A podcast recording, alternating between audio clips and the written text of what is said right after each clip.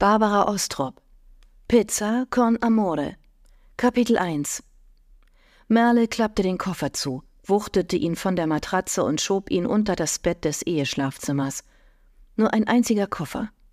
Sie wollte nicht ewig wegbleiben, nur so lange, bis alle gemerkt hatten, dass sie ihnen fehlte. Ihrer Familie war ihre Anwesenheit so selbstverständlich wie die des Küchentischs oder der Geschirrspülmaschine. Dass die Geschirrspülmaschine wichtig ist, merkt man auch erst, wenn sie mal nicht funktioniert. Wenn sie zurückkäme, würde sie nicht länger das unbezahlte Dienstmädchen sein, das das Essen auf den Tisch stellt und die schmutzigen Socken in die Waschmaschine steckt. Genau so fühlte sie sich nämlich manchmal. Nach ihrer Rückkehr wäre manches anders. Veränderungen würde es geben, da war sie sich sicher. Kurt würde merken, dass es ihm den Rest gab, wenn seine bessere Hälfte ihm nicht mehr den Rücken frei hielt, ein Bürgermeister ohne Frau war wie ein Mixer ohne Deckel. Und Sarah? Nun, Sarah würde wahrscheinlich gar nichts merken. Sarah würde sich niemals ändern. Doch bevor Merle sich endgültig entschied, den Koffer in ihr Auto zu laden und loszufahren, war noch etwas Wichtiges zu erledigen. Ein letztes gemeinsames Essen. Sie würde den beiden noch eine allerletzte Chance geben. Sie ging die Treppe hinunter und band sich in der Küche eine Schürze um. Sie blickte durch die Scheibe der Terrassentür. Der Sonnenhut litt in der sommerlichen Hitze, die draußen herrschte, und ließ bereits die Köpfe hängen. Eigentlich müsste sie heute Abend gießen. Meine Blumen werden mich mit Sicherheit vermissen, dachte sie. Während zwei Esslöffel Honig im Topf zerschmolzen und sie ein paar Knoblauchzehen hineinpresste, ließ sie sich ihren Plan noch einmal durch den Kopf gehen. Lass dir das nicht länger bieten, hatte Bea immer wieder gesagt. Ihre jüngere Schwester hatte leicht reden. Sie war schon so lange geschieden, dass ihre einstige Ehe im Nebel einer fernen Vergangenheit verblasst war, fast schon nicht mehr war. Statt auf Familie hatte Bea auf Karriere gesetzt. Merle nahm die Lammschulter aus dem Kühlschrank. Hermann, der Metzger, dem sie schon seit Jahren vertraute, hatte es wie immer gut mit ihr gemeint.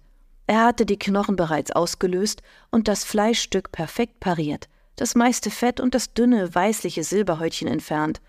Sie rieb das Fleisch von allen Seiten kräftig mit Salz und Pfeffer ein, bestrich es mit der Honig-Knoblauch-Mischung, legte es in den Bräter und verfrachtete diesen in den vorgeheizten Backofen. Bea versuchte schon seit Jahren, sie zur Trennung von Kurt zu überreden.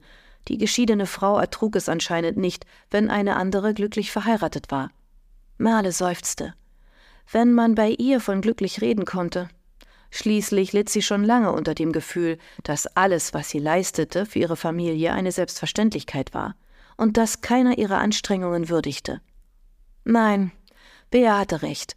Merle führte keine glückliche Ehe und lebte in keiner glücklichen Familie, und so hatte sie sich schließlich auf eine Wette eingelassen. Das war nach Sarahs Abi gewesen. Die ganze Familie hatte den guten Abschluss mit einem Festessen gefeiert.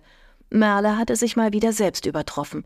Es gab Doradenfilets in einer feinen Weißweinsoße, Kalbsröllchen mit Peperonata und danach Sarahs Lieblingsdessert Tiramisu mit Himbeeren. Die Zubereitung war recht aufwendig gewesen, ganz abgesehen von der Planung und dem Einkaufen der Zutaten. Die Familie hatte das Essen schweigend verdrückt, wenigstens waren Sarah und Kurt sich nicht wieder in die Haare geraten.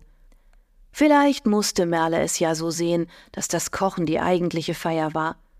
Sie hatte sich später bei Bea beklagt und Bea sagte, Eher erkennt ein Blinder ein Schnitzel mit dem Krückstock, als dass deine Familie ein Festmahl anerkennt. Tisch ihnen mal ein Gourmetmenü auf, ohne es anzukündigen, und dann warte ab.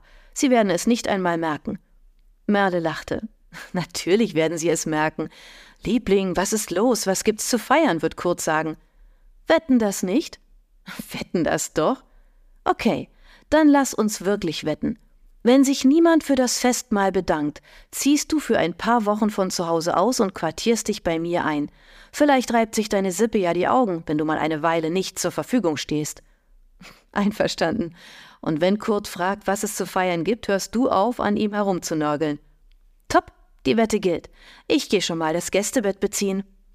So war es gelaufen. Eine Wette wie ein Scherz. Aber dann wurde es plötzlich ernst, und sie kochte hier vielleicht zum letzten Mal, bevor sie den Koffer nahm und ging. Die Beilage, Spinatknödel, hatte sie bereits gestern zubereitet und musste sie nachher, wenn der Braten fertig war, nur noch kurz unter den Grill stellen. Als Vorspeise würde es einen Salat geben, direkt vor dem Essen frisch angerichtet. Jetzt kam also erst einmal der Nachtisch dran. Gerichte, bei denen lange gerührt werden muss, gelten als kompliziert, weil sie Zeit kosten. Tatsächlich aber war der Marzipanpudding ein ganz einfaches Rezept. Und Rühren machte Merle Spaß. Das lag daran, dass man beim Rühren Zeit hatte, einmal in aller Ruhe nachzudenken. Sie gab Milch, Mehl, Eier und Zucker in einen Topf und stellte ihn auf die Herdplatte. Dann griff sie zum Kochlöffel, und ja, sie dachte wirklich nach. War sie hier die Putzfrau, die für alles sprang? Hätte sie nicht besser Karriere machen sollen wie Bea? Energisch zog sie kräftige Kreise durch das Gemisch im Topf, während sie zurückdachte. Natürlich hatte Sarah sie gebraucht, als sie klein gewesen war, aber andere Kinder brauchten ihre Mütter auch, und die schafften es trotzdem, alles unter einen Hut zu bekommen und auch noch im Beruf aufzusteigen. Sobald die Zutaten im Topf durch Hitze und Rühren zu einem zähen Brei eingedickt waren, zog sie das gewürfelte Marzipan unter und pürierte alles mit einem Stabmixer. Die Masse musste jetzt erst einmal abkühlen, und das gab ihr Gelegenheit, sich wieder der Lammschulter zuzuwenden. Als sie die Ofentür öffnete, kam ihr eine Wolke von leckerem Bratenduft entgegen. Sie durfte nicht zulassen, dass die düsteren Gedanken bis in ihr Allerheiligstes, die Küche, vordrangen. Das Kochen wenigstens barg seinen Sinn in sich. Es war ein Zeichen ihrer Liebe für ihre Familie. Es machte Spaß, umschmeichelte ihre Sinne, gab ihr das Gefühl, etwas geschafft zu haben, und hinterher konnte man sich das Ergebnis schmecken lassen. Ob sie nun Lohn und Dank dafür bekam oder nicht, Kochen war in sich ein Highlight ihres Lebens. Sie goss die Keule mit Wein an, gab gehackten Thymian in den Sud und setzte ein paar Scheibchen Butter auf den Braten, so blieb er schön zart.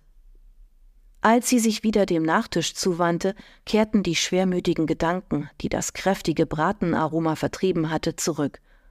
Bedrückt rührte sie Ricotta in die gelbliche Puddingmasse, was, wenn ihre Familie sie gar nicht vermissen, sondern wunderbar ohne sie zurechtkommen würde? Vor kurzem hatte Merle ihre Stelle im Hotel Sonne verloren, einem kleinen Hotel Garni. Sie hatte die Arbeit sehr gemocht, obwohl sie viel zu schlecht bezahlt gewesen war. Als gelernte Hotelfachfrau hatte sie den Betrieb zum Schluss fast allein geführt, denn ihre Chefin, Frau Sutter, war im Lauf der Jahre immer gebrechlicher geworden und konnte kaum mehr mithelfen. Merle hatte nicht nur das Frühstück zubereitet, die Betten bezogen und die Gästezimmer gereinigt, den Verwaltungskram erledigt und den Einkauf organisiert, sondern auch die Arbeitseinsätze des übrigen Personals gelenkt und überwacht, während ihre Chefin an der Rezeption thronte und wie immer die Gäste empfing. Dann aber war das Unausweichliche geschehen. Die Chefin, die sich eisern an ihre Aufgaben klammerte, hatte schließlich doch das Hotel verkauft und die neue Besitzerin war jung und dynamisch und brauchte keine Hotelfachfrau zur Unterstützung, sondern nur ein paar angelernte Teilzeitkräfte. Merle hatte die Kündigung erhalten. Immerhin hatte sie noch eine kleine Abfindung ausgehandelt, aber dieser Abschied kam ihr wie ein vorgezogener Ruhestand vor. Würde sie, die auf die 50 zuging, noch einmal eine Stelle finden? Bisher sah es nicht danach aus. Wie es sich anfühlte, überflüssig zu werden, das wusste sie jetzt jedenfalls aus eigener Erfahrung. Nachdenklich zupfte sie die Johannisbeeren von den Stielen, dann wusch und halbierte sie eine kleine Portion Erdbeeren, die sie vorhin im Garten geerntet hatte. Kaum hatte sie ein paar Löffel Johannisbeergelee in einem Topf erhitzt, vermischte sich der kräftig säuerliche Duft mit dem zarten Aroma der Erdbeeren, das in der Luft hing. Zusammen mit Orangensaft und Campari würde der Gelee eine Soße ergeben, in der das Beerenobst ziehen konnte, bis es mit dem Marzipanpudding als Dessert aufgetragen wurde. Als sie mit dem Nachtisch fertig war, begoss sie die Lammschulter mit Bratensaft und prüfte die Festigkeit mit den Fingern. Das Fleisch brauchte bestimmt noch eine Dreiviertelstunde, bis es gar war. Danach würde es auf der Zunge zergehen. Für eine Lammschulter war diese Zubereitung bei relativ geringer Hitze einfach ideal. Bea sagte gern, sie solle sich doch ein Bratenthermometer kaufen. Merle antwortete dann immer, durch die Einstichstelle trete zu viel Fleischsaft aus, das schade dem Braten. Aber das war nicht der eigentliche Grund. Was sie am Kochen liebte, war gerade das Risiko. Es konnte auch schiefgehen. Der Braten innen noch blutig oder im Gegenteil übergart und trocken, die Knödel zermatscht, das Dessert überzuckert, der Salat in Soße ertränkt Das alles war im Prinzip möglich, und es gehörte mit zu dem, was das Kochen für sie so spannend machte. Ein Automat, in den man vorn die Zutaten hineingäbe und aus dem hinten das fertige Gericht in immer gleicher Perfektion herauskäme, wäre für sie der absolute Albtraum. Und das Bratenthermometer war der erste Schritt auf dem Weg dorthin. Das Kochen sollte wie das wirkliche Leben sein. Auch da konnte immer etwas schiefgehen, und man musste seine ganze Kunst und Erfahrung einsetzen, damit das Ergebnis gut und schmackhaft wurde. Sie war auf dem Weg zum Kühlschrank und verharrte mitten im Schritt. Wann war sie eigentlich zum letzten Mal im Leben ein Risiko eingegangen? Hatte etwas gewagt, für das sie ihre ganze Lebenserfahrung und Lebenskunst brauchte? Sie geriet ja schon in Schwitzen, wenn sie sich ein paar Wochen Auszeit von zu Hause gönnen wollte. Nachdenklich nahm sie das in Zeitung eingeschlagene Päckchen, das sie auf dem Markt besorgt hatte, aus dem Kühlschrank und legte es vor sich auf die Arbeitsplatte. Sie schlug die Zeitungsseite auseinander und die knackigen rotgrünen Blätter kamen zum Vorschein. In der Kühle gelagert, aber dadurch auch noch frisch und unverbraucht. Im Grunde war sie wie dieser Eichblattsalat. Sie hatte noch genügend Kräfte, die sie einsetzen konnte. Jetzt wünschte sie fast, dass sie ihre Wette verlor.